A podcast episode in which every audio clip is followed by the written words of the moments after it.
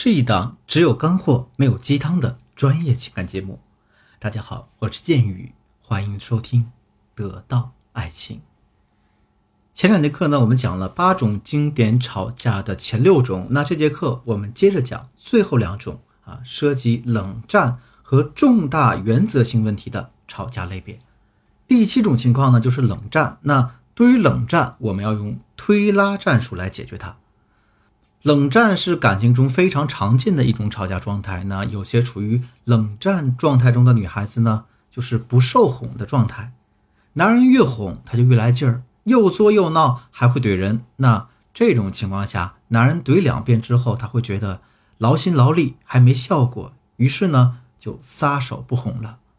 再接着就是两个人陷入一个冷战的循环。那么我们该如何打破这种状态冷战呢？为大家举个案例啊。我有这样一个学员，她谈了一个男朋友，但是呢，她的男朋友对她的这个生理需求比较旺盛，但生活中呢又不怎么关心她。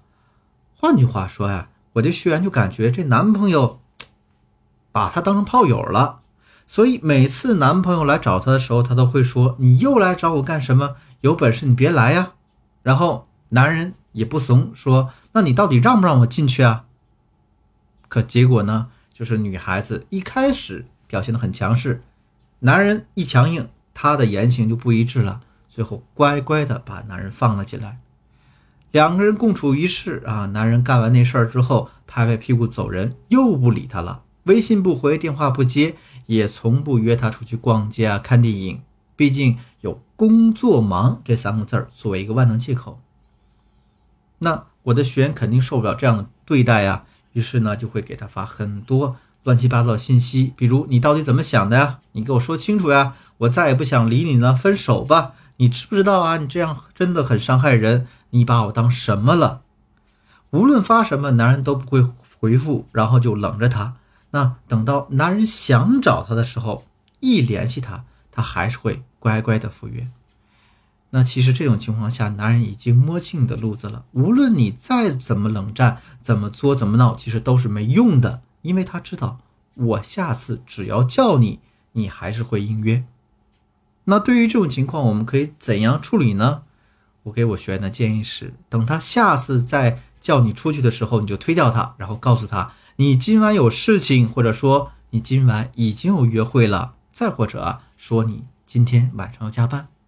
然后呢，第二天再调情似的稍微拉他一下，比如说你第二天呢可以这样跟他说：“哎呀，我昨天晚上梦到你了，哎，梦到你的时候我都哭了。”因为他昨天的目的没有达成，所以当他看到你的消息，肯定会回你的。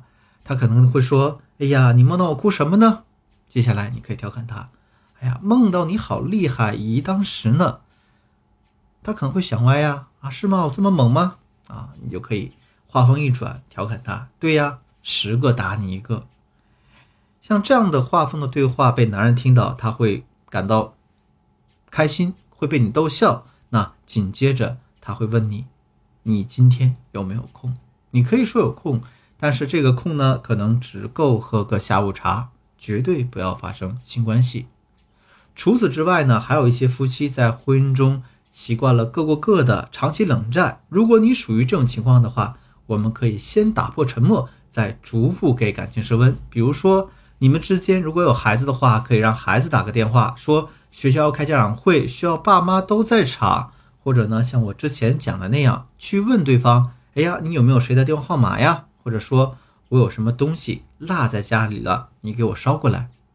这样既打破了沉默。也没有给对方过多的压力，还能勾起对方的好奇心，这样逐步就能重新抓住男人的心，给感情继续升温了。第八种情况就是，当两人产生重大矛盾的时候，我们要利用非暴力沟通的技巧。当你们之间出现了非常严重的矛盾，并且达到了不可调和的地步，那它就不属于以上我们提到的这七种当中的任何一种。这种情况下，我们该怎样和对方沟通呢？我给大家的一招就是非暴力沟通啊！我简单说一下这个非暴力沟通的四个步骤。那第一步要客观公正的陈述事实，第二步要描述你自己的感受，第三步表述你自己的需求，第四步提出你自己的请求。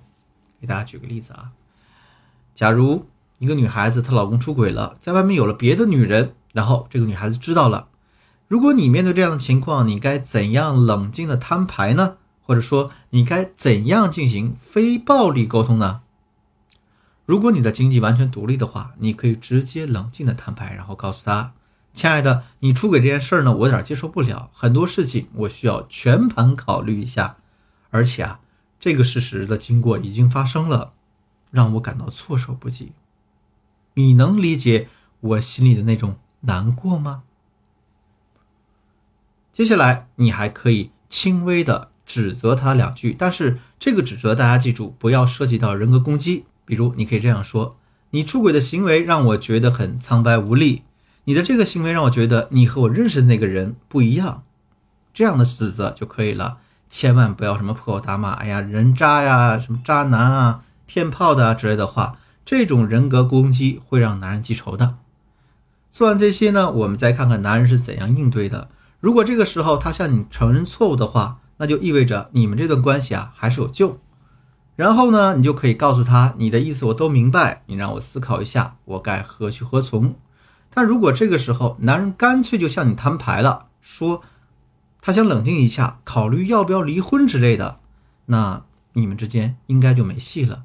这也间接说明啊，他对你没有多大兴趣了，对你可能早就很多不满了，出轨也是蓄谋已久的。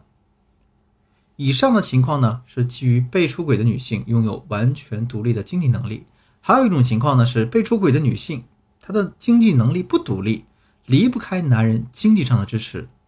比如说我之前提到过的那个四十多岁的家庭主妇，她一直在家照顾孩子，并没有经济收入。如果是这样的姑娘，面对老公出轨的情况，应该怎样摊牌呢？啊，她可以这样使用非暴力沟通去表述。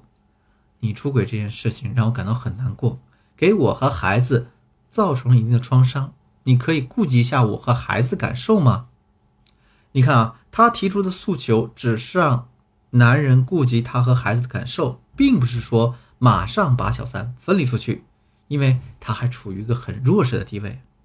分离小三这件事情，它需要时间的积累，并不是说你想断就立马能斩断的。那关于这部分内容。我也会在后续的课程中继续为大家讲。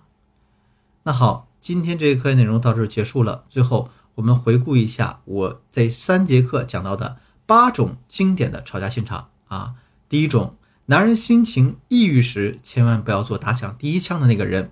第二种情况，以幽默调情的方式去给男人立规矩。第三种情况，用高姿态的调教那些长久不联系你的男人。第四种情况。关注对方利益，化解协商不一致的吵架局面。第五种情况，一旦涉及原则性问题，那就理性提出解决方案。第六种情况，耍赖式吵架。第七种情况啊，用推拉战术来解决冷战。第八种情况，用非暴力沟通来解决两个人之间的重大矛盾。一般情况下呢，这八种经典的吵架现场就可以涵盖所有的吵架问题了。那如果说你的问题比较严重啊，或者说你的情感危机已经非常紧急了，急需专业帮助的话，可以添加我助理的微信文姬八零，文集的全拼八零，把你的困惑呢告诉我，我一定有问必答。好，今天节目就到这里，我是剑宇，我们下期再见。